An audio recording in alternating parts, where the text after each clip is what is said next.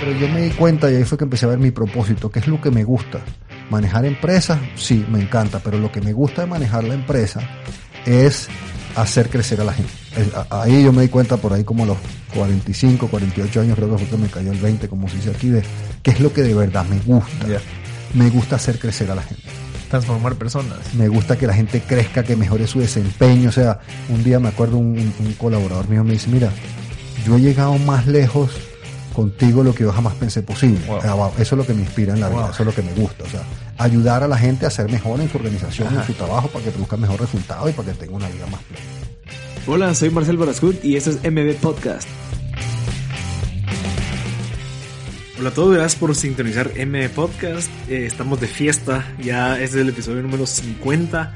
Llevamos 50 semanas eh, con, y, bueno, y 50 personas increíbles a los cuales hemos pues, logrado conversar. Imagínense lo que he logrado aprender de todas estas, ha sido increíble. Y obviamente pues vamos en búsqueda de mejoras. Eh, si en dado caso pues tienen alguna, algún consejo de cómo mejorar, algún tip, pues sería increíble pues eh, ese feedback, lo, lo, apreciaría bastante.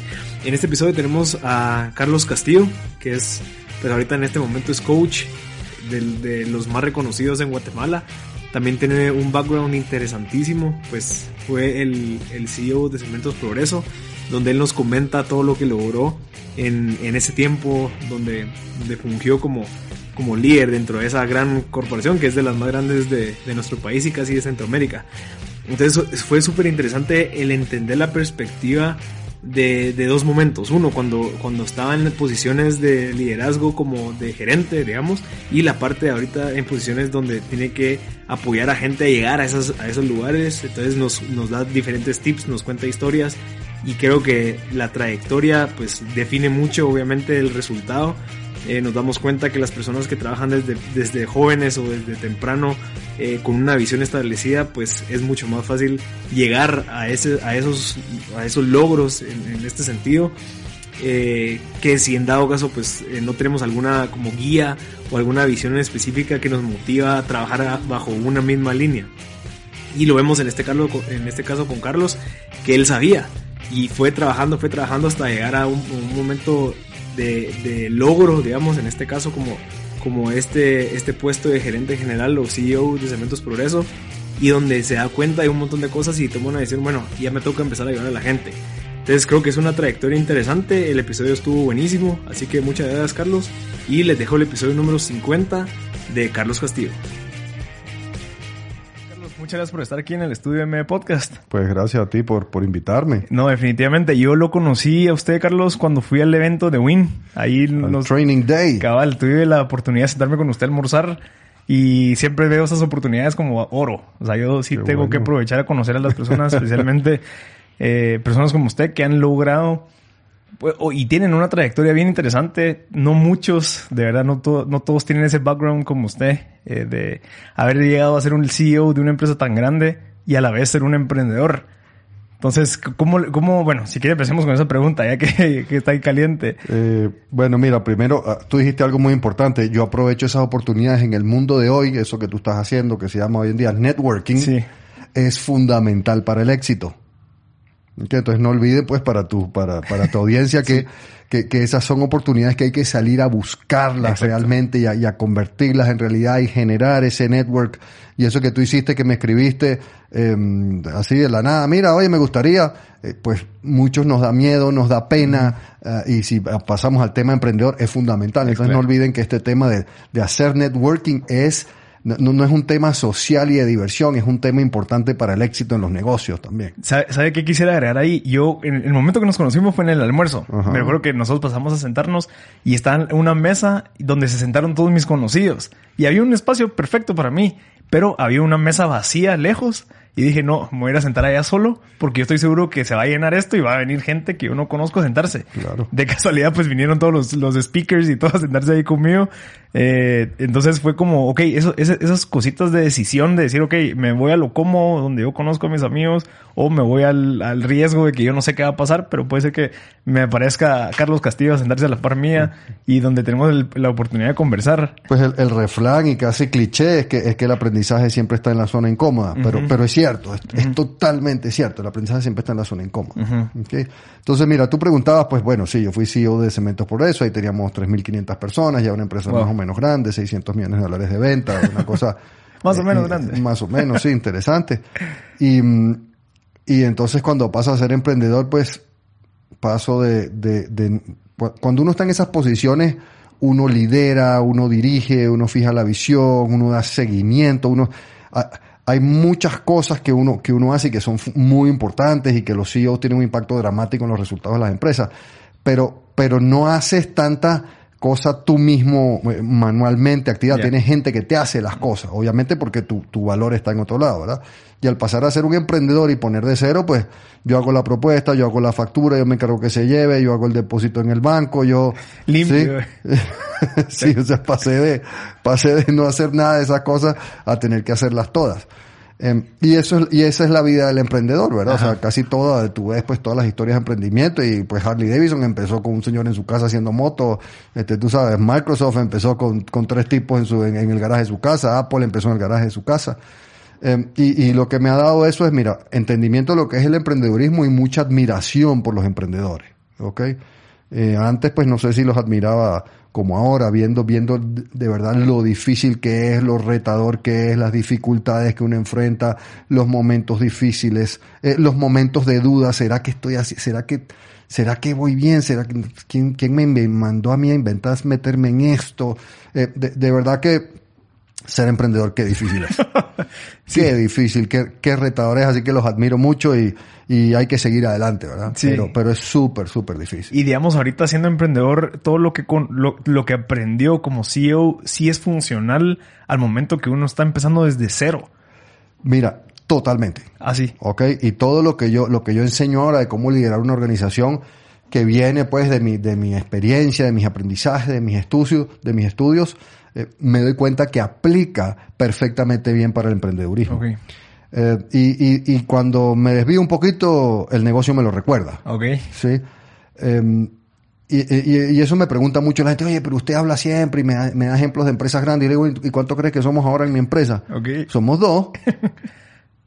somos dos. O sea, son, son, son la, la, la, ejecutiva de ventas y yo. Tengo, tengo tercerizado toda la parte de redes, tengo tercerizado la contabilidad, Ok, pero en realidad somos dos. Y, y, y, entonces metimos una persona por un tiempo y no hice lo que yo digo que hay que hacer y entonces la cosa se empezó a complicar. Entonces tuve que regresar a hacer lo básico. Entonces sí funciona. Y, y si algo le puedo criticar a algunos emprendedores es que confunden emprendedurismo con, con desorden, con relajo, con informalidad. Algunos. Ok. ¿sí? Y al contrario, me parece que hay que ser uh, muy ordenado. A, a, la vez que hay que ser flexible Sí, hay que ser flexible, hay que ser rápido, hay que ser dinámico, pero a la misma vez hay que ser ordenado, sistemático, disciplinado en cómo llevas tu negocio. Y los que no lo hacen, pues casi siempre les va mal. Sí, en el ejemplo es de que como estás haciendo tanto que, bueno, meterlo y seguimos trabajando en el camino y que tal vez tal vez es bueno para iniciarlo, pero tal vez ya para crecerlo, ya es de ponerle pausa, voltear para atrás, ver de qué manera lo estructuras para poder seguir creciendo. Sí, o sea, mira, cosas sencillas. Yo digo, eh, lo primero que tú necesitas para tener gente motivada y para tener un negocio que camine es un plan estratégico claro y simple que todos conozcan y comprendan. ¿Un plan como cuál? O sea, como un ejemplo. Mira, la metodología que yo estoy utilizando es la de la de libro Scaling Up de Vern Harnish, ¿ok? Eh, no somos amigos, no lo conozco, no gano comisión por hacerle promoción, pero es la metodología que me gusta. Es más, yo me senté a desarrollar mi propia metodología de planeación. Eh, y de repente, y la desarrollé y estaba trabajando con varios clientes ya con esa metodología y fui al taller de Bern Harnish y, era la misma. O sea, yo llegué más o menos a la misma que él, obviamente que la de él era un poco mejor. Eh, entonces me quedé con eso. Entonces, esa metodología tiene unos puntos claves, que es que pase de hablar de visión y misión a propósito y ambición. Okay. Eh, en el fondo es lo mismo, lo que pasa es que en las organizaciones el tema de misión y visión y tiene mucho que ver con algunos de estos temas tipo ISO 9000, que consultores que no saben muy bien lo que están haciendo y no han manejado empresas, entonces se convierte, quiero ser la mejor empresa de consultoría de Centroamérica del Caribe, satisfaciendo a mis clientes, este, proveedores, empleados y comunidades vecinas. Y eso no dice nada. Lo ves en todas las empresas. Y lo dicen todas las empresas más o menos igual. Y entonces eso no dice nada, eso no inspira, eso no motiva, eso, eso, eso, eso no y, además no sabes para qué existe la organización. Cuando está descrito así, no, no te lo puedes recordar. porque no tiene ningún sentido, ¿verdad? Y, y, después no inspira y no motiva a nadie, que el objetivo de un propósito o de una misión, que es básicamente lo mismo, es que tú sepas para qué estamos aquí, cómo contribuimos a un mundo mejor. Exacto. Entonces, escribirlo, por ejemplo, la mía es resultados excepcionales. Yo te ayudo a desarrollar tu liderazgo para que entregues resultados excepcionales en tu organización. Ok. Ese es mi propósito de mi organización y mío en la vida que yo he descubierto, pues, y lo vine a descubrir bastante tarde, ¿verdad? Como la mayoría. Eh, pero entonces yo estoy muy claro en para entonces si tú me quieres que yo te haga coaching para temas personales, tú decís, no, yo no hago eso. Okay. Yo estoy muy enfocado. Yo te ayudo a mejorar tu liderazgo, que claro, si tú vas a hacer coaching de liderazgo, te, te ayuda en toda tu vida, ¿verdad? Pero es enfocado en que mejores los resultados en tu negocio. Sí, vamos a, a, mejorar tu relación familiar si eso es un problema, tu relación matrimonial si eso es un problema, tu dieta, tu ejercicio, lo, lo que sea de tu vida personal, pero mi enfoque es muy claro en organización. ¿Y usted cree que lo que acaba de decir de todos estos enfoques de, personales cree que afectan también los resultados de tu liderazgo? Ah, por supuesto. O sea, la parte personal afecta, pero lo que, te, lo que te quiero decir es que yo me enfoco en ayudarte a mejorar los resultados en tu organización, en, una, en una organización, en una empresa, pero a eso me enfoco. Entonces la gente que quiere que lo ayude solo en la parte ah, matrimonial, no, yo no hago eso. Ya, ya, ya entendí. Yo no hago eso, yo me enfoco en esto. Entonces, y entonces la gente que trabaja para mí está muy claro para qué estamos. Y entonces podemos medir muy claramente si estamos cumpliendo nuestro propósito o no, porque si nuestros clientes lograron mejorar los resultados en su organización, vamos bien, y si no, pues no. Entonces es, muy sencillo, es muy claro. Eh, la ambición, la visión pasa a la ambición y la ambición pasa a ser dos o tres cosas muy sencillas y muy medibles. Entonces, en lugar de decir que nuestra, visión, nuestra visión, no sé, siempre dice un poco de cosas que no dicen nada, es realmente con nuestros clientes, mira, facturar tanto, tener tanta utilidad, ser reconocido como el mejor del mercado, tener una satisfacción de cliente mayor al 90%, o sea, un Net Promoter Score mayor al 90%, satisfacción de cliente más o menos, eh, ese tipo de cosas. Entonces, pasa a ser muy claro y sobre todo que pasa a ser cosas eh, que, que la gente pueda recordar. Ok. Ok. Entonces, por ejemplo, tengo, tengo clientes, pues te puedo dar muchos ejemplos, pero eh, ahorita uno que estamos terminando el trabajo que se llama Rainbow, Rainbow AgroSciences, ellos venden eh, eh, productos para mejorar la, productividad del campo. Entonces, ¿cuál es su propósito? Que hicimos el trabajo, su propósito es que haya alimentos para todos. Wow. ¿Sí? Está bonito. Entonces, oye, ir a trabajar en una empresa cuyo propósito es que haya alimentos para todos es mucho más interesante, es mucho más motivador que ir a trabajar a una empresa que quiere ser eh, la mejor empresa de agroquímicos de Centroamérica y del Caribe satisfaciendo a los clientes. O sea, no, nosotros, ¿y cómo lo hacemos? Bueno, en, el caso de ellos dice algo así como, em, eh, mejoramos la productividad del campo para que haya alimentos para todos. Ok.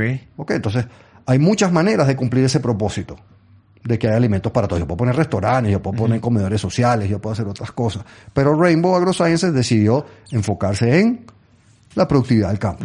Entonces, cuando yo voy a trabajar, eso me da mucha claridad de, de para qué estoy. Y eso es un gran motivador y eso me permite tomar muchas decisiones de qué es lo que voy a hacer. Sí.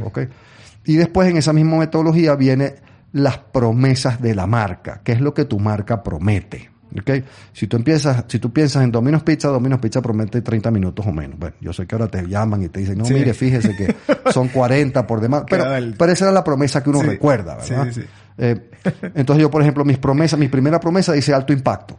Si trabajas conmigo, vas a ver alto impacto en el corto plazo, en la gestión y en los resultados de tu organización. ¿Sí?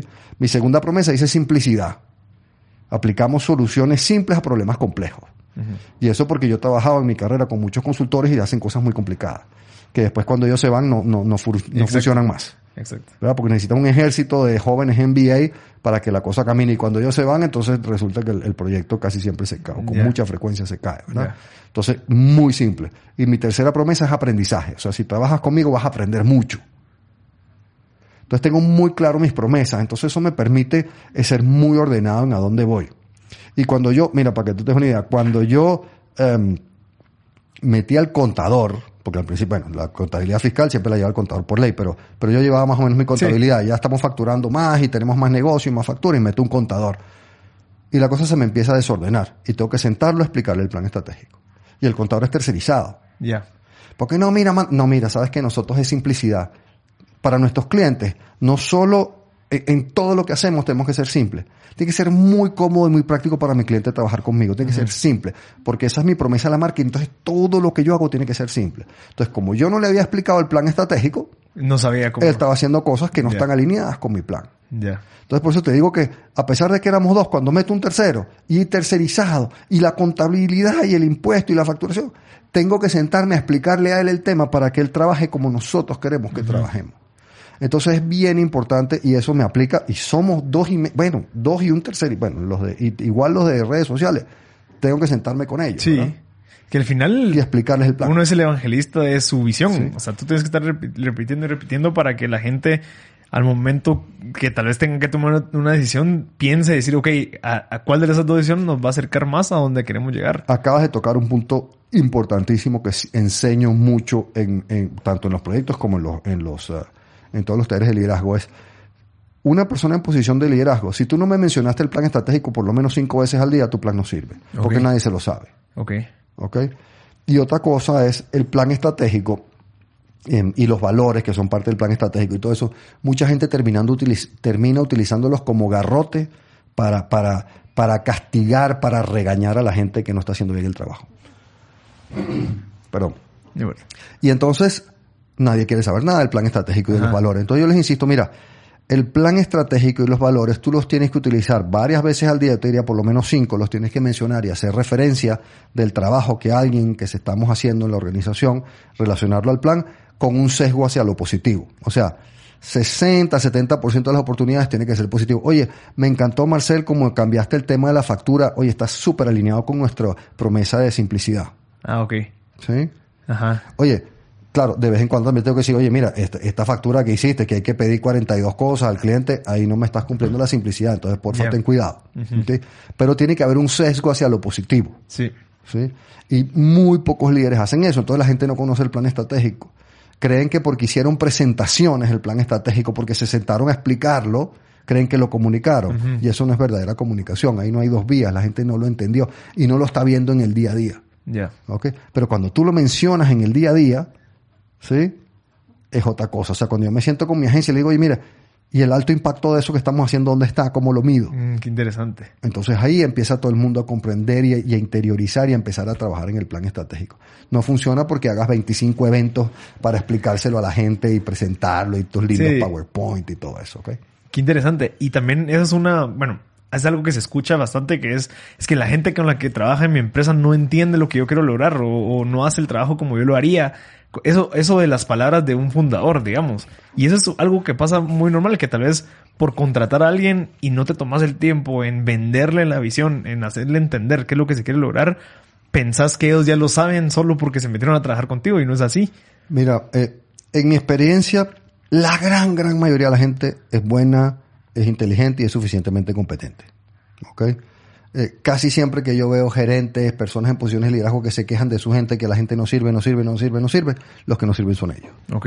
Ok. Eh, entonces, efectivamente, en, las organizaciones tenemos problemas de inducción y de preparación de la gente que son dramáticos. O sea, si tú te pones a ver, eh, y eso es uno de los grandes motivadores también que tienes que tener, tú tienes que tener un proceso de, de, desarrollo de la gente de una manera muy sistemática, ordenada, como que si fuera un deportista de alto desempeño. ¿okay?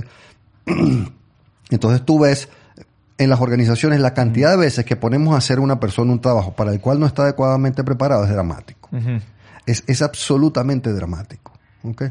Y a ti te promueven en la mayoría de las organizaciones y te dicen, oye Marcel, qué bueno, hiciste muy bien tu trabajo aquí, te felicito, estás promovido. Echa punta, pues. Ajá. Dale con todo. Oye, pero espérame un segundito. Y, casi nunca, o sea, casi nunca esa persona tiene a alguien que se sienta con él y dice, mira, Marcelo, te vamos a revisar, este, tu nuevo puesto tiene estas implicaciones, estas dificultades, estos retos comparado con el que tiene, y las habilidades que tú tienes y demostraste en el anterior son estas, y las que te faltan son estas, y vamos a trabajar juntos para, eh, para ayudarte a desarrollar, ¿verdad? O sea, la clásica que acá, que mata a muchos empresarios, es tienes un buen vendedor y lo conviertes en gerente de venta o en supervisor de venta. Eche punta, dele, échele ganas, trabaje duro. Usted fue muy bueno vendiendo, entonces ahora puede ser buen supervisor de venta. No es cierto. Eh, y, muchos lo que hacen es fracasar. Exacto. Pero también porque tú no los apoyaste en eso. Entonces yo hago, yo hago la analogía con frecuencia esta. Imagínate que tú te subas en un avión, te vayas a ir de viaje y yo sea el capitán y te diga, buenos días, eh, soy su capitán Carlos Castillo. Es la primera vez que voy a volar este avión y nunca me han capacitado para ello. se baja todo el mundo de inmediato. Pero eso lo hacemos todos los días en las empresas. Ponemos gente, o sea, lo promovemos a un siguiente nivel y felicitaciones, échele. O sea, no, o sea, de, verdad, eh, una de las cosas que hace falta en las organizaciones es un desarrollo sistemático, ordenado, profesional de la gente. Sí, y eso solo es de, de verdad sentarse y comprometerse al momento que yo creo una empresa, digamos.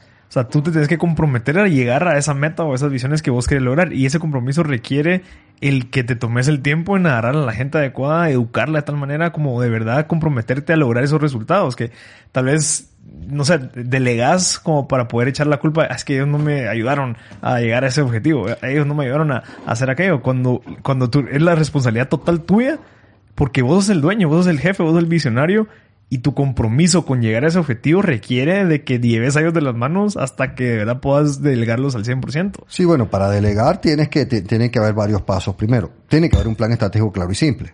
Sin eso la delegación es muy, e, es, es muy ineficiente porque empiezas a delegar tareas en lugar de responsabilidades. Ok. okay yo, yo te voy a dar un ejemplo para que me entiendas sencillo. Eh, mi chofer. Entonces, yo le delego la tarea de lavar mi carro eso es delegar una tarea. Ajá.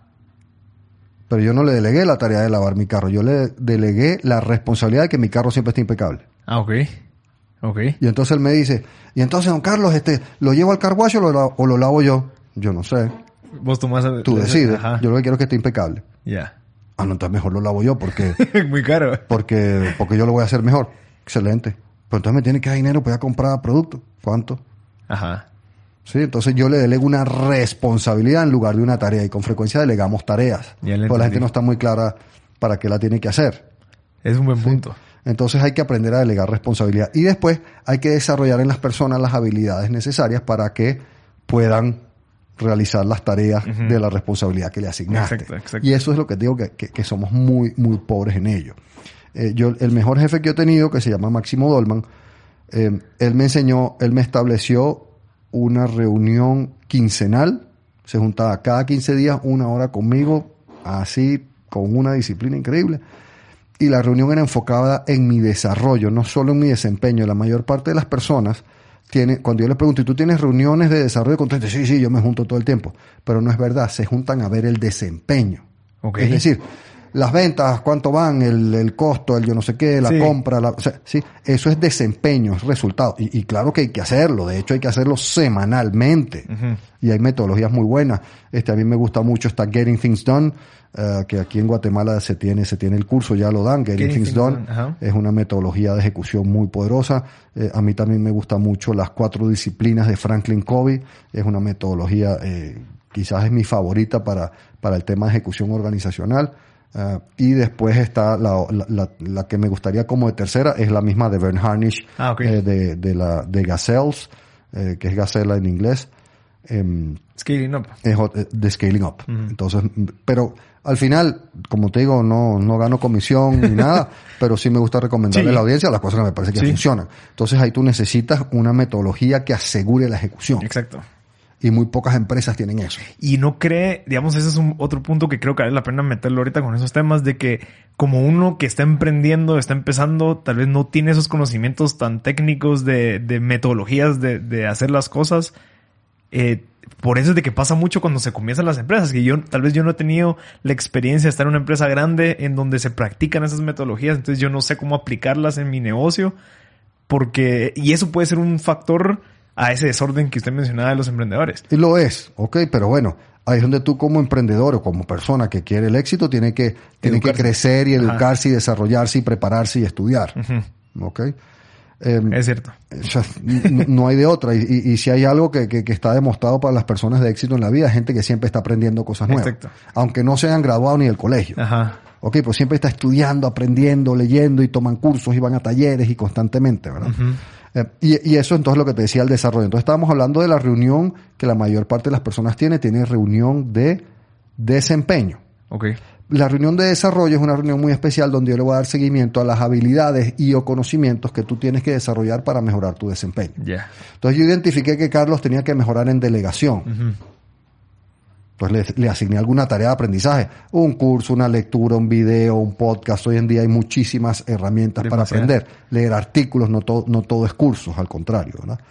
Y entonces yo le voy a decir, mira, ¿te leíste el libro, Carlito? ¿Cómo te fue?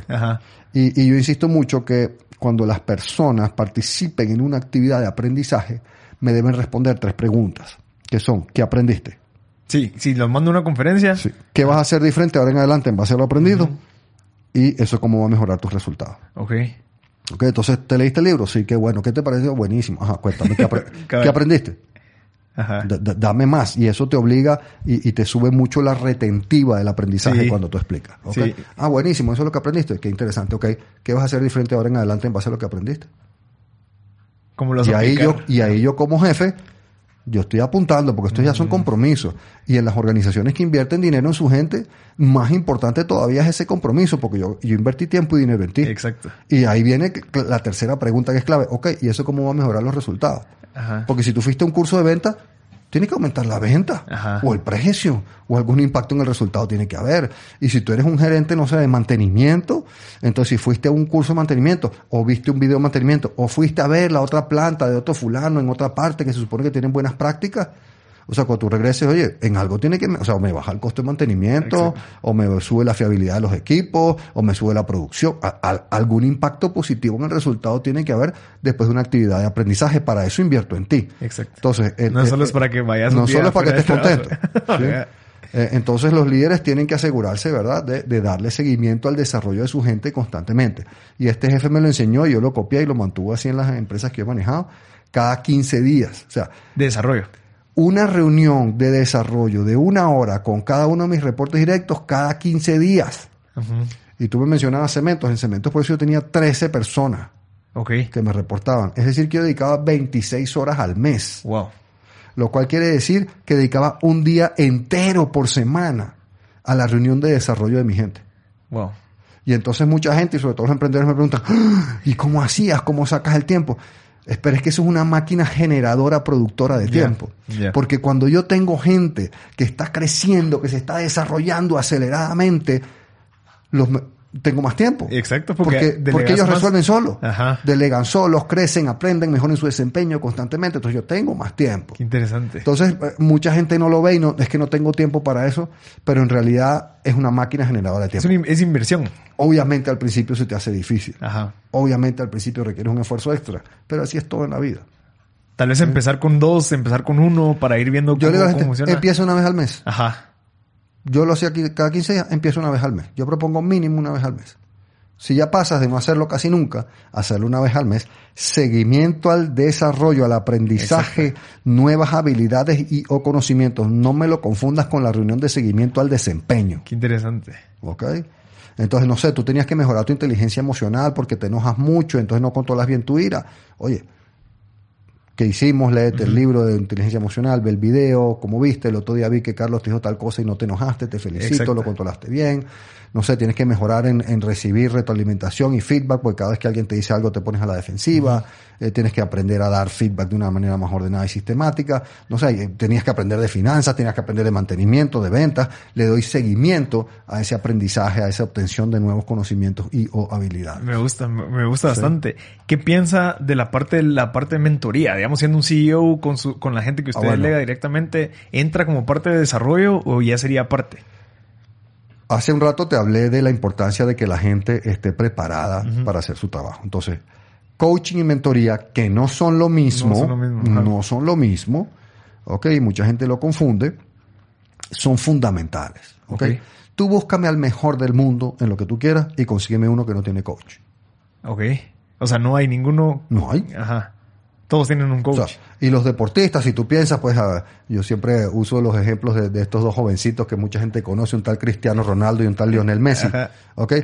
el pobrecito Cristiano Ronaldo el año pasado pues apenas se metió 108 millones de dólares eh, y Lionel 111 millones de dólares. Ajá. Eh, perdón, al revés. Eh, 111, 111 eh, Ronaldo entre sueldo y, y, patrocinios. y, patrocinios y el otro 108. O sea que sí le alcanzó así para la tarjeta de crédito. Esos tipos entrenan todos los días. Entrenan todos los días con coach.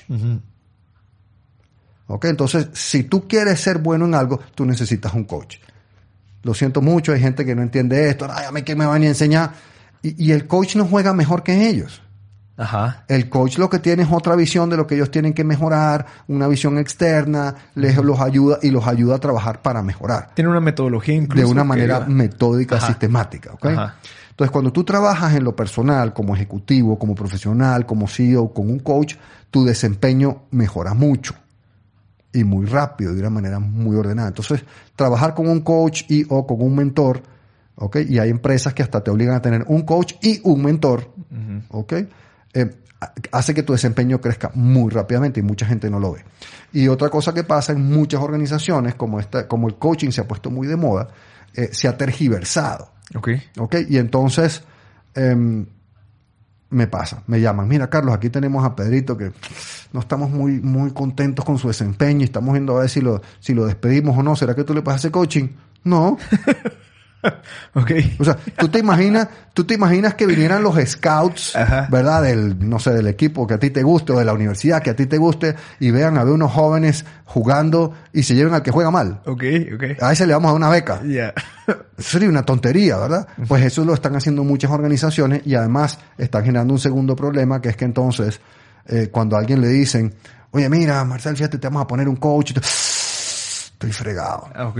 O cuando en la organización se enteran que a Carlos le pusieron un coach, todo el mundo dice, uy, ese se fregó, ese lo van a despedir. Cuando debería ser exactamente lo contrario. Cuando alguien se entera que a, que a Marcel le pusieron un coach, todo el mundo dice, wow, ese chavo va para arriba. Ajá. Si le pusieron un coach es porque le están viendo potencial, ¿ok? Entonces hay que tener mucho cuidado de eso. Hay que enseñarle a tus, a tus empleados, a tus ejecutivos, a todos los que sean jefes de otros, eh, un nivel de habilidades de coaching suficiente para que hagan coaching y mentoría a sus colaboradores y los ayuden a crecer, a desarrollarse, a superarse, a mejorar su desempeño. Y a tus estrellas, a esas les puedes poner un coach, un coach externo. Ya. ¿Ok? Em, así que nadie logra desempeño superior sin un coach. Ok.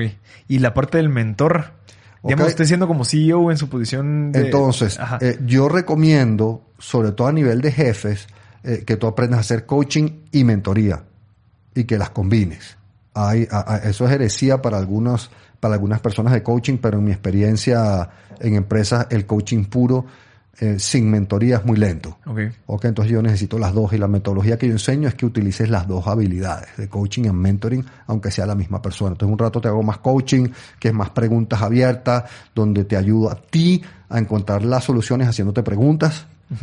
Em, y el, y, el, mentor es más alguien que comparte su experiencia, que inclusive hace sugerencias. ¿ok? Esas son las dos grandes diferencias. El coach hace muchas preguntas y tú las respondes y tú encuentras las soluciones al problema. El mentor te, te da algunas soluciones, te hace sugerencias. Entonces, cuando tú combinas las dos, es, es muy efectivo. Que es en su caso. O sea, Eso es lo que hago yo. yo. hago, yo hago la combinación, yo no hago coaching puro. Yo soy coach certificado y todo, pero eh, yo no, yo no sigo la metodología de coaching al pelo porque mi experiencia no es tan efectiva como. Y además, eh, la gente que me contrata a mí como coach, ¿verdad? Y ve mi currículum, quiere, quiere algo de esa experiencia, no, no, quiere solo que le haga 10.000 preguntas por sesión. Exacto quiere compartir experiencias y eso es lo que valoran en particular mis clientes. Sí, yo creo que es, es, es un súper valor agregado el saber de que usted estuvo y, y, está en una posición donde mucha gente quisiera llegar a estar. Entonces te preguntan, o sea, mira, ¿cómo fue que hiciste? Y a la vez usas una metodología funcional para ayudarme a mi desarrollo. Creo que es algo sumamente valioso. Mira, de las cosas, no, hacerme un poquito de autopromoción también, pero de las cosas que, que nuestros clientes aprecian mucho tanto en consultoría como en coaching, como en los talleres de liderazgo, es que la gente dice lo que dices tú, ah, no, no, este sí lo hizo. Ajá, exacto. Ok, y yo te puedo dar en mis talleres, yo te doy muchos ejemplos de las cosas que hice bien, de las cosas que hice mal también. Em, entonces no es, no te lo estoy diciendo de un punto de vista académico, no lo leí en un libro, no fue solo el resultado de un estudio, sino yo lo, yo lo, yo lo lideré, o yo lo viví, o yo lo sufrí, o yo lo hice mal. Exacto. Ok, entonces yo te puedo dar mucha, mucha. Sí. Mucha experiencia real, ¿verdad? Exacto. Carlos, mire, es súper interesante este, pero hay mucho interés de mi parte y estoy seguro que de, la audiencia de saber su trayectoria. O sea, cómo alguien puede llegar a ser el CEO de Cementos Progreso, que es una empresa, para la gente que no sabe, es de las más grandes en Guatemala y si no estoy mal de Centroamérica. Eh, ¿Cómo fue? O sea, ¿de dónde viene? ¿Cómo surge? Eh, tiene 54 años, parece como de 35. ¿Cómo, cómo es que hace? ¿Cómo, cómo, cómo fue eso? Mira, uy, eso, eh, la historia es larga. Vamos, vamos a empezar desde, no sé, vamos a remontarnos hace como unos 40 años, así, que yo, que yo estaba adolescente. Eh, mi papá era el CEO de una empresa petrolera bastante grande. Em, sí, sí, sí, era un poco, eso sí era un tamaño más en serio. Em, y a mí siempre me llamó la atención. Yo siempre, bueno, siempre no, pues, pero ya por esa época yo empecé a sentir que yo quería liderar. Que a, mí, me gustaba eso, el ejemplo de mi papá, que muchos, pues, nos pasa, ¿verdad? Pero al final yo, y otros no, yo sí sentía que yo quería ser líder. O sea, yo, yo quería liderar algo. Yo quería liderar organizaciones, ¿verdad? Bueno, después yo estudié, yo, yo, yo nací en Inglaterra, pero mis padres eran venezolanos, yo soy venezolano en realidad. Eh, yo estoy en ingeniería mecánica, me gradué, empecé a trabajar en ingeniería, en construcción, en básicamente en construcción, toda la parte mecánica de la construcción y algo de construcción, aire acondicionado, ventilación, eh, em, agua, electricidad, todos esos temas, ¿verdad? Y me toca la oportunidad en un momento de, em, de participar en todos los análisis de un proyecto muy grande que era para poner una planta de aluminio en Venezuela. Te estoy hablando del año 80 y, 80 y algo, 80 y 9, 90. ¿Ok? Y esto era una inversión de 2 mil millones de dólares en esa época, o sea que era un proyecto muy grande. Y pues yo era mano en la empresa de ingeniería, pues ahí ayudando y haciendo análisis y números. Y dije, oye, esto, esto me gusta, esto está mucho más interesante que solo la parte ingenieril y la obra y la cosa.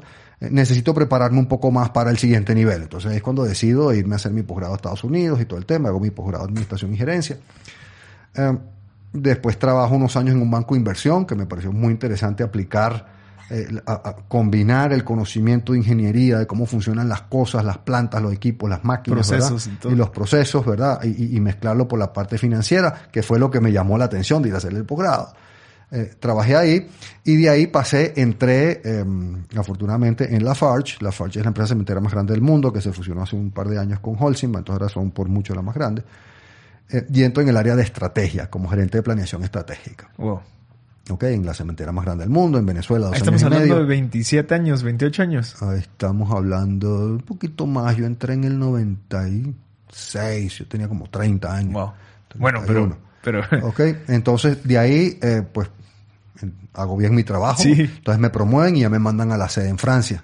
Okay. Ok, cuando yo, y, me mandan al área de estrategia, yo fui director de, o sea, en, inglés se llama Senior Vice President, yo fui el director de estrategia de la FARC, que, que en ese momento, eso sí era más grandecito, ya vendíamos 23 mil millones de dólares, eh, con 80 mil personas, entonces ya era una empresa bastante grande. Eh, y ahí estoy en el área de estrategia y pues ya estás a un alto, muy alto nivel y te codeas con el comité ejecutivo y, viajas por todo el mundo y qué sé yo.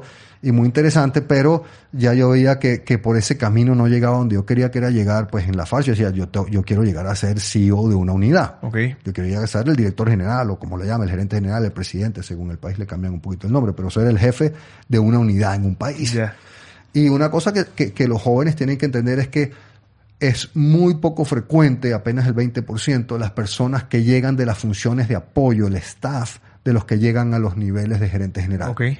Entonces, hay que, entonces hay gente, yo veo chavos muy buenos en finanzas o en recursos humanos o en estrategia y, y que creen que por ahí van a llegar. Por ahí casi nunca vas a llegar. Tienes que irte a la operación. Tienes que ir a entregar verdaderos resultados que se midan en el estado de ganancias y pérdidas, en el estado de resultados. Entonces yo empecé a decir, pues ya cuando tenía cinco años en la empresa, pues dos en Venezuela, dos y medio en Francia, mire, yo quiero un puesto, empecé a pedir mi puesto operativo. Y eso fue una experiencia bien dura porque eh, casi todos mis predecesores en ese puesto los habían mandado de gerente general de una unidad, de CEO de una unidad. Algunos los habían despedido, otros habían ido de gerente general de una unidad. Y me ofrecen irme de eh, gerente comercial, director comercial, se llama en México, a México de director comercial en la unidad más pequeña que tenía el grupo en ese momento, que la acababa de adquirir. Y yo le dije a mi jefe, no, no, no, no, no, yo quiero gerente general. Y total que lo pensé un par de días, ¿verdad? Y volví a pensar un poquito en, pues, con mi esposa, que, que, siempre me apoya mucho. ¿Y está casado en ese, en esa Sí, sí, ya estaba casado.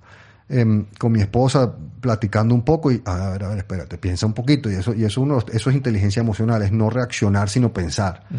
Y entonces me di el tiempo de pensar y dije, a ver, a ver, a ver, esto me lleva por el camino que quiero. O sea, no te pongas, eh, y, y, esa creo fue una de mis buenas lecciones de humildad, no, no es que porque no voy a ser gerente general no voy por el camino. O sea, esto me sigue llevando al camino. Voy a ser director comercial, voy a aprender de entregar resultados ¿verdad? Porque es el que vende. Exacto. Ok, o sea, el volumen, el precio va a ser responsabilidad tuya.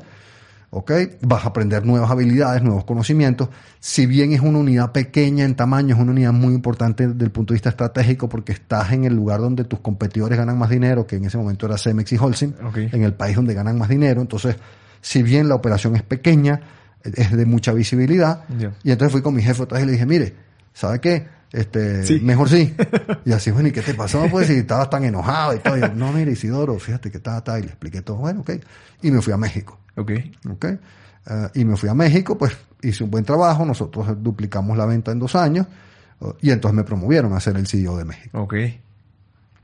Entonces, hay que, hay que pensar un poquito en lo que uno, en lo que uno quiere lograr, a, a dónde quiere llegar y, y qué hay que obtener para hacerlo y, y, sí, fijarse un mapa, pero también entender que a veces el mapa, pues hay que tomar algún desvío, hay que tomar otro camino y no ser, y no ser tan rígido, pero que las cosas te sigan llevando al camino. Exacto.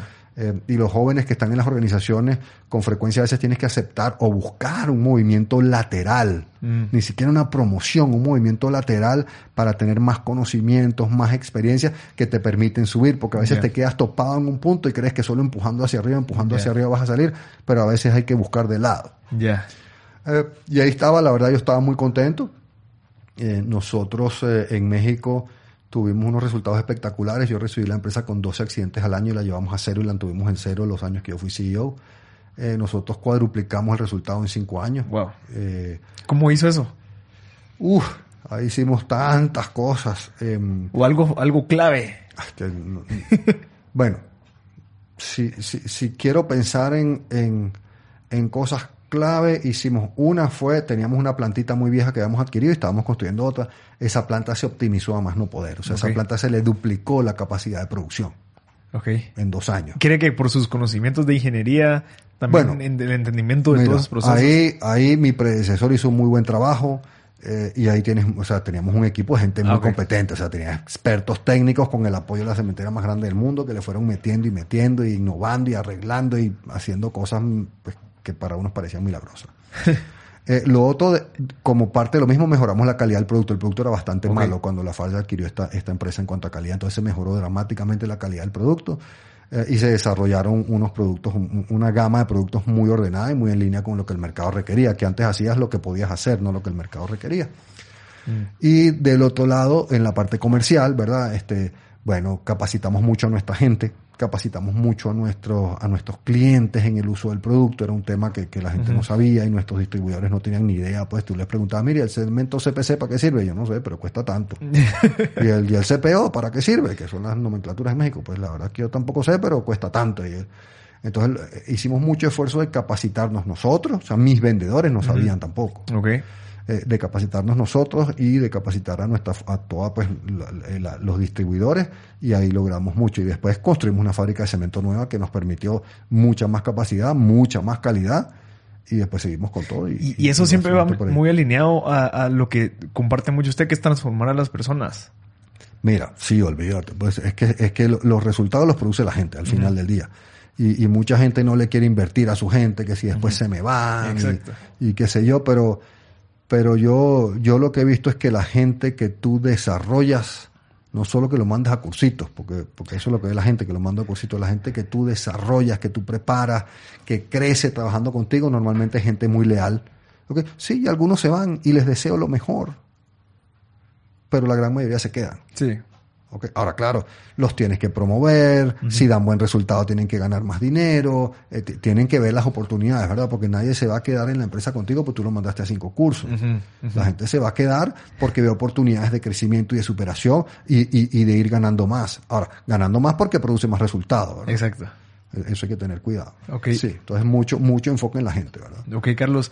Eh, digamos, llegó a ser CEO, eh, estuvo compartiendo con toda esta gente. Sí. Eh, Mira, me llamaron. La verdad es que yo estaba feliz y me empezaron a llamar un headhunter y pasé todo el proceso y, y, realmente era un cambio muy grande para mí porque y muy positivo porque yo estaba en nosotros llegamos a vender 80 millones de dólares ahí en la Fars México y Cementos Progreso estaba vendiendo como 500 millones de dólares. Entonces yo estaba dando un brinco en mi carrera muy muy grande okay. que, que, que no lo puedes dar todos los días. Entonces aproveché la oportunidad y era muy divertido porque algunos de mis amigos me decían, y eso pues también es un tema personal de qué quieres hacer tú en tu vida, no hay, no hay decisión correcta, me decían, oye, pero te estás yendo de la cementera más grande del mundo, la más reconocida, y vas a trabajar en una empresa familiar en Centroamérica. Y eso es un desastre, tiene que haber muchísimas cosas que arreglar. Y yo, exacto. Ahí es donde está la Exactamente, ahí es donde está la oportunidad, ahí es donde yo voy a crecer, ahí es donde voy a aportar valor, ahí es donde vamos a mejorar una cantidad de cosas, ¿verdad? Em, y entonces, bueno, me vine a Cementos Progreso en Guatemala, ¿verdad? Qué, qué bonito, o sea, algo que me, que me, gusta que estoy viendo ahorita es de que de Londres a Francia y a, diferentes países siempre buscando, pues, e, e, es, esta visión que tal vez usted tenía. ¿Cómo le fue con su esposa en ese momento de, de estarla moviendo tanto a tantos lugares?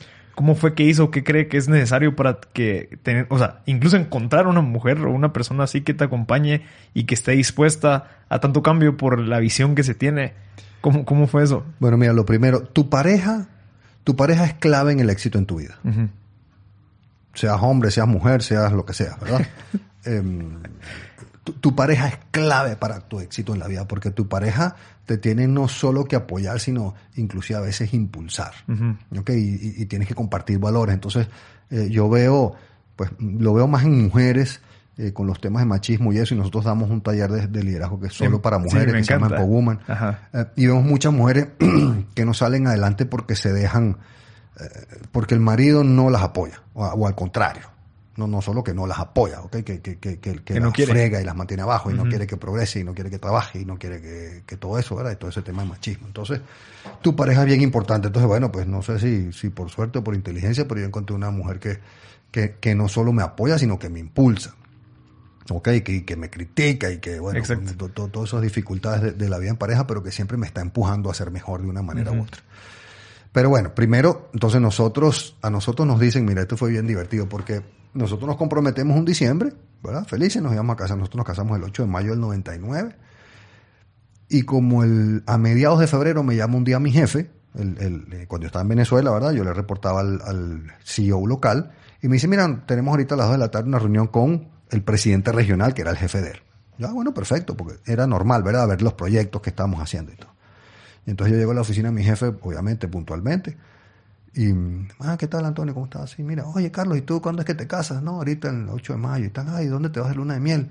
Pues mira, nos vamos a ir a España dos semanas. Y que ay, ¿por qué tan poquito tiempo? Y yo, bueno, tú sabes que uno está joven y para pagar eso es complicado y que si el proyecto tal sigue y no sé qué, ah, pero no están listos. Bueno, sí, por la fase 2 y tal. Ah, bueno, ¿qué? Porque es que después de tu luna de miel te quedas allá en París. Ya, bueno, ¿qué? ¿Cuántos días? No, te vas expatriado a París wow, o sea, imagínate, de Venezuela y te van a mandar a París, feliz. Y entonces yo llamo a mi... Ya no saben de luna de miel. no, no, sí, obviamente. Pero en aquel momento a mi, a mi, a mi novia, ¿verdad? A mi prometida. Y a ella le encantaba el francés y estaba aprendiendo francés y en clase de francés le digo, ¿dónde estás? En tal lugar. ¿Estás sentada? No, ¿qué pasó? Siéntate. ¿Pero qué pasó? Siéntate, tranquila. ¿Estás sentada? Sí, ya me senté. Ella juraba que era una mala noticia horrible y le digo, nos mandaron a vivir a Francia. Wow. ¿Qué? Y a París. Ah, feliz, recién casados viviendo en París, ¿verdad? Eh, ahora, mira, es un reto muy grande. O sea, cambiar de país es un reto muy grande. Cambiar de país y, y, y, y, ese cambio de Venezuela a Francia es un cambio cultural muy grande. Y, pues no todo el mundo le va bien en esos cambios. Afortunadamente mi esposa sí es una persona muy abierta y hace amigas muy rápido y se metió en cursos de francés y de historia, hizo amigas en la universidad, hizo una maestría y, y, aprendió mucho, entonces la pasamos muy bien. Pero, pero siempre es difícil. O sea, para los que estén en organizaciones que te van a mandar expatriados, eh, no creas que eso es fácil.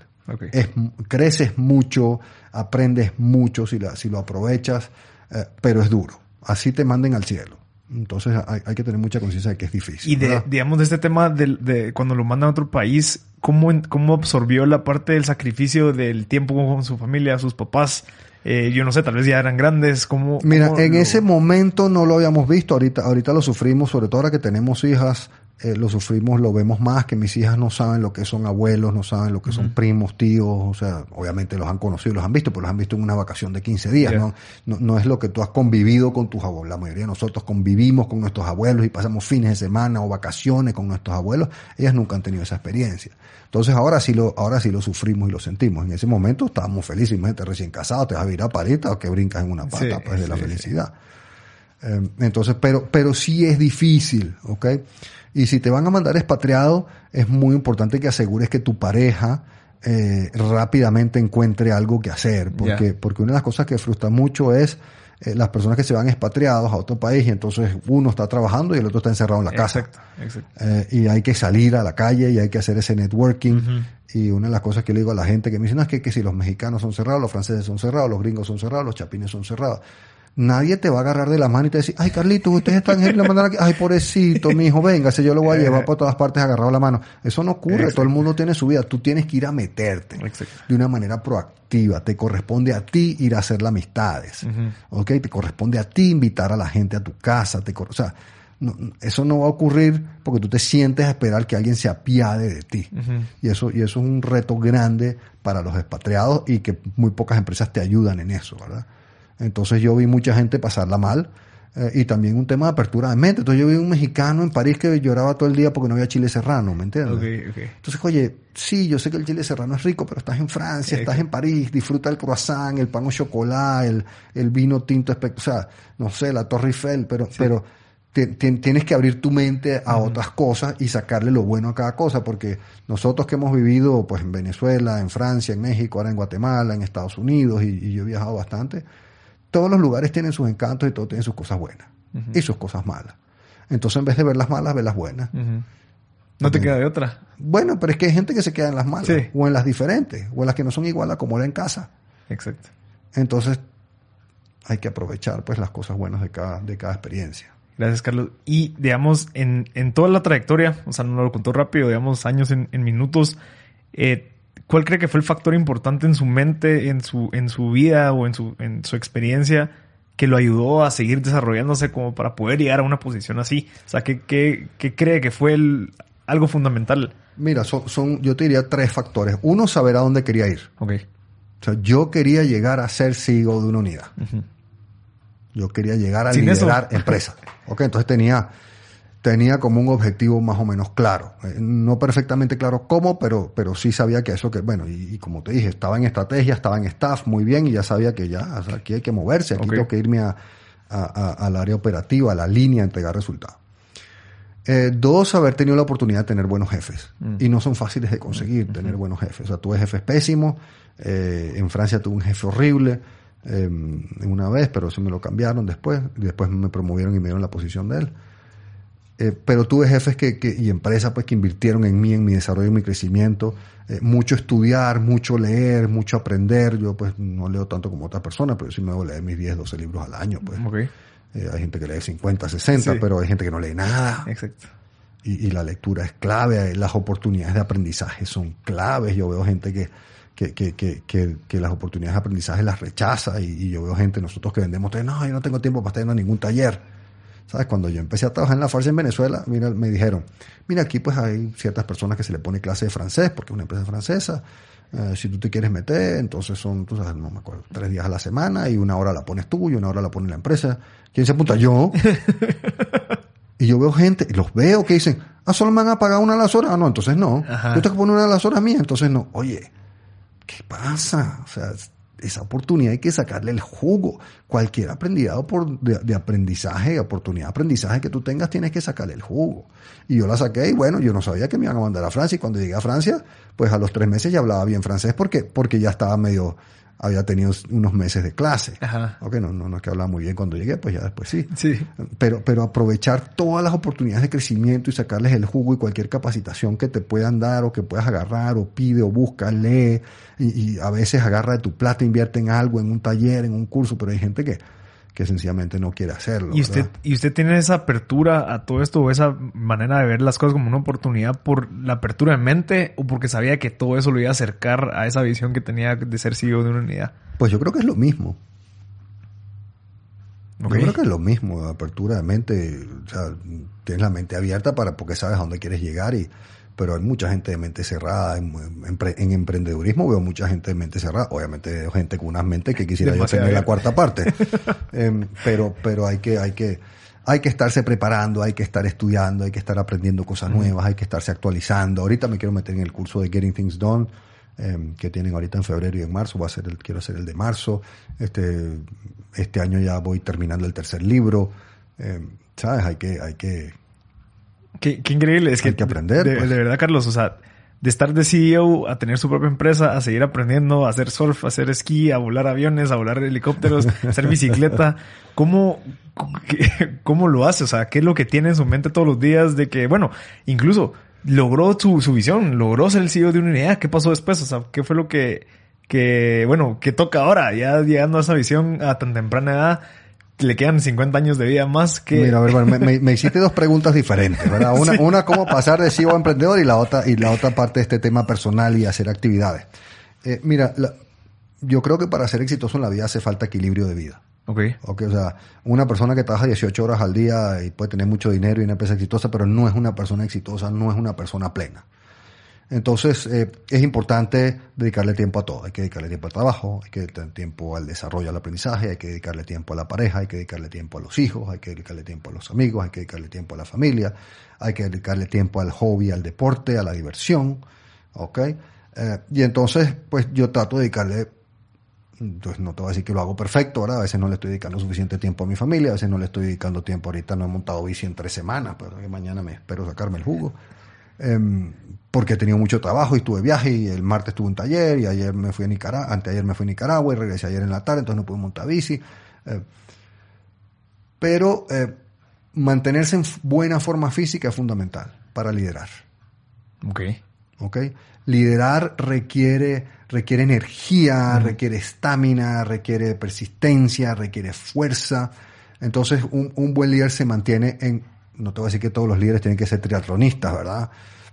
Pero un buen líder se mantiene en suficiente buena forma física para tener la energía necesaria para liderar. Eh, y otra cosa que muchas personas pierden de vista es, del punto de vista antropológico, eh, tú prefieres seguir una persona ser liderado por una persona que parece que está en buena en condición física aceptable o buena o razonable no no no tiene que ser de rock y está mamado sí. y es un gorila. De hecho eso eso eso eso espanta a la gente desde el punto de vista del liderazgo porque porque da miedo. Okay. pero pero está estudiado verdad que las personas creo que un estudio de la Universidad de Berkeley que genéti pues, genéticamente estamos predispuestos a seguir a alguien que tiene apariencia de estar en buena forma física Interesante. Porque, ¿Por qué? Porque es muy sencillo, porque nuestro cerebro ha evolucionado, ¿verdad? Y él piensa, cuando piensa en liderazgo, el cerebro primitivo piensa en, ok, entonces voy a salir al peligro. Mm. ¿Con quién salgo? Ya. Yeah. Con el que tiene pinta de que puede o con el que tiene pinta de que no puede. Entonces, si tú no estás en buena condición física, es mucho más difícil liderar. No es imposible, mm. ok, pero, pero estás luchando constantemente contra mi reflejo que me dice, mmm, este señor no, o esta señora, ok. Y después divertirse, eh, pues mira, hay muchos estudios que dicen el, el, contacto con la naturaleza es muy bueno para, para el espíritu, pues y para la energía. Entonces a mí en general me gusta bastante los deportes, eh, los deportes outdoors. Uh -huh. eh, me gustan los deportes en contacto con la naturaleza, me gustan los deportes con un poquito de adrenalina, tengo ahí mi, mi, mi poquito de adrenalina junkie. Entonces es donde la bici en montaña es un deporte pues muy bueno físicamente, muy intenso, te mantiene el corazón súper bien. Pues uh -huh. yo siempre digo que no hay panza que aguante dos salidas a la semana duras en una bicicleta. exacto, exacto. Eh, y estoy en contacto con la naturaleza, estoy con amigos, el surf es igual, aunque, aunque lo agarré bastante viejo, y aprendí a surfear a los 44 años, así que soy... O sea, sí se puede. Soy bastante malo, pero me divierte. Ajá. Eh, pues los, los aviones, las, las, aeronaves siempre me encantaron, es lo que más me gustaba de chiquito. Entonces, pues mi papá en Venezuela tenía una avionetita, entonces aprendí a volar avioneta y después con ese afán de aprender cosas nuevas, y desde que me vine a Guatemala, que hay tanto helicóptero, entonces quise aprender a volar helicóptero, entonces me saqué mi licencia de helicóptero, y ahí pues haciendo como también aprendiendo cosas nuevas, ¿verdad? Ok. Este, todavía en mi clase de bici, bueno, mañana voy a ir a San Agustín Bike Park a tomar ah, mi sí. clase a las 8 de la mañana, ¿verdad? Ok. Eh, para aprender. Además soy bien malo en los saltos, me dan pánico, entonces tengo que agarrar mi clase de saltos, a ver si a estas alturas aprendo a saltar, ya estoy un poquito grande, pero, pero estoy tratando de aprender eso, ¿verdad? Qué interesante. Entonces, eh, hay que, hay que hacer un poquito de todo, hay que dedicarle tiempo a todo, ¿verdad? Eh, tú como líder a tu gente tienes que darle seguimiento de que le estén dedicando el tiempo a todo. Uh -huh. Ok, un poquito sí, bastante trabajo, pero no descuides tu familia, no descuides uh -huh. tu matrimonio, no descuides tu, tus amistades, no descuides tu hobby, no descuides tu, espiritu, eh, tu espiritualidad, no descuides, no descuides tu religión, si es el caso. Y, y, y, y y no es que vas a tener siempre un balance, a veces siempre te vas a estar desbalanceando un poquito para un lado y para otro, pero que no sea mucho tiempo. Uh -huh. Que, que, que, regrese. Entonces ya mañana monto bici, ya tengo martes en mi agenda montar bici, yeah. ya tengo jueves montar bici. A pesar de que eh, un mes. A pesar de que pasé casi bueno, pasé dos semanas y pico sin montar, ¿verdad? Eh, pero, pero entonces no es que ya tengo dos semanas sin montar, ya no monto más, entonces resulta que pasaron seis meses y no, y no, y no hiciste tu ejercicio. Hoy fui al gimnasio en la mañana, eh, cuando tú me escribiste para confirmar, estaba terminando, terminando mi ejercicio. Hay que hacer un poquito de todo, hay que cuidar la dieta, la alimentación. Tú me decías, ¿y cómo haces para verte joven? Bueno, pues, hacer dieta, ejercicio. El secreto está, ¿verdad? Y, no excesos, ¿verdad? Ok. Eh, o no muchos, por lo menos. Mire, Carlos, la parte de qué es lo que quería llegar a ser digamos, hacer de, quiero ser el CEO de esta empresa, pero también qué parte, digamos, que ahorita lo sigue construyendo es qué es lo que quiere llegar a ser como persona. Eh, digamos, una cosa es yo quiero llegar a ser CEO, pero de qué, cómo quiero llegar a ser Carlos yo en cierto tiempo, qué es lo que está trabajando ahorita. Eh, y, eso es lo que responde la segunda pregunta que me habías hecho antes. Ah, entonces ya eres CEO de cemento y cómo pasas a esto, ¿verdad? Bueno, hay, hay, dificultades en las empresas familiares que me llevaron a otras cosas, pero, pero yo me di cuenta y ahí fue que empecé a ver mi propósito, qué es lo que me gusta. Manejar empresas, sí, me encanta, pero lo que me gusta de manejar la empresa es hacer crecer a la gente. Ahí yo me di cuenta por ahí como los 45, 48 años, creo que fue que me cayó el 20, como se dice aquí, de qué es lo que de verdad me gusta. Me gusta hacer crecer a la gente. Transformar personas. Me gusta que la gente crezca, que mejore su desempeño. O sea, un día me acuerdo un, un colaborador mío me dice, mira, yo he llegado más lejos contigo lo que yo jamás pensé posible. Ah, eso es lo que me inspira en la vida, eso es lo que me gusta. O sea, ayudar a la gente a ser mejor en su organización, en su trabajo, para que produzca mejor resultado y para que tenga una vida más plena. Entonces, pues de ahí salí de cementos y, puse este negocio para dedicarme a eso. Y eso es lo que, y eso es lo que me gusta y me encanta. Y cuando yo me consigo a alguien en la calle que me dice, oye, fui al taller y me ayudó muchísimo y he mejorado mis resultados y muchas gracias. ese, ese me hiciste el día, como dicen los gringos, ¿verdad? Okay. Eh, eso es lo que me inspira. O sea, cuando, cuando una consultoría, hacemos una consultoría y el gerente general me dice, mira, vamos mucho mejor y los resultados han mejorado. Y el otro día me llamó uno y me dijo, oye, mira, te quería dar las gracias porque triplicamos la venta el año pasado. ¡Wow! ¿Sí? Em, e, eso es lo que a mí me gusta, eso es lo que me apasiona, eso es lo que me, lo que me divierte. ¿Ok? Em, entonces, pues, así fue. Y esa transición de tener todo, digamos, como CEO, que tenés tu asistente, tenés tu carro corporativo y todo, a pasar a no tener todas esas facilidades, ¿cómo fue ese cambio? Mira, en mi caso fue divertido. ¿Ok? ¿Y por qué pienso yo que fue divertido? Porque yo tenía mi propósito muy claro. Ok. Ok, entonces yo no sufrí el haber perdido, tú sabes, guardaespaldas y que me llevaran en helicóptero y y que tú llamas a alguien y te devuelve la llamada en 30 segundos cuando eres el CEO de Cementos Progreso, ¿me entiendes? Eh, a tener que hacer mi factura y tener que perseguir a la gente y todo eso, porque tenía mi propósito claro. Ok. Sí. Entonces yo creo que eso, eso es lo que te ayuda, ¿verdad? O sea, esto me lleva a mi propósito, entonces hacer la factura pues no me... Ya no me, no me pone ni me quita nada, es, solo, es solo lo que tengo que hacer ahora. Y es parte de un proceso bonito que te va a llevar a seguir haciendo lo que te gusta. Sí, bueno, ya no la hago, ahora la hace el contador. Sí, claro. No, y poco a poco así tiene que ir siendo. Pero, pero así fue, pues. Sí. Eh, muy bonito, como te digo, una experiencia divertida, este, interesante. O sea, yo mismo me río, me digo, oye, antes tenía gente que hacía todo y ahora yo tengo que llamar por él a ver si el cheque está listo. Carlos, mire, muchas gracias por su tiempo, de verdad. Eh, de verdad quisiera hacerle un agradecimiento público de, mostrar, o sea, de que uno necesita una ruta, definitivamente tener un propósito, tener una gana. Bueno, tal vez el propósito no, porque eso lo vas descubriendo en el camino, pero tener una meta y una visión de lo que se quiere lograr para poder que todas tus decisiones del día a día te vayan acercando a eso. Y usted lo demuestra completamente. Fíjate que el otro día, la semana pasada, la semana pasada, sí, di mi primera charla de liderazgo con adolescentes, digamos 150 mm. adolescentes de un, colegio que me pidieron. Y de las cosas que le dije es, mira, tú tienes que tener un plan e ir buscando tu propósito. No te estreses, no lo vas a encontrar tan rápido. Pero fija una ruta, te mueves en ella. Si te gusta, sigue. Si no te gusta, cámbiala. Exacto.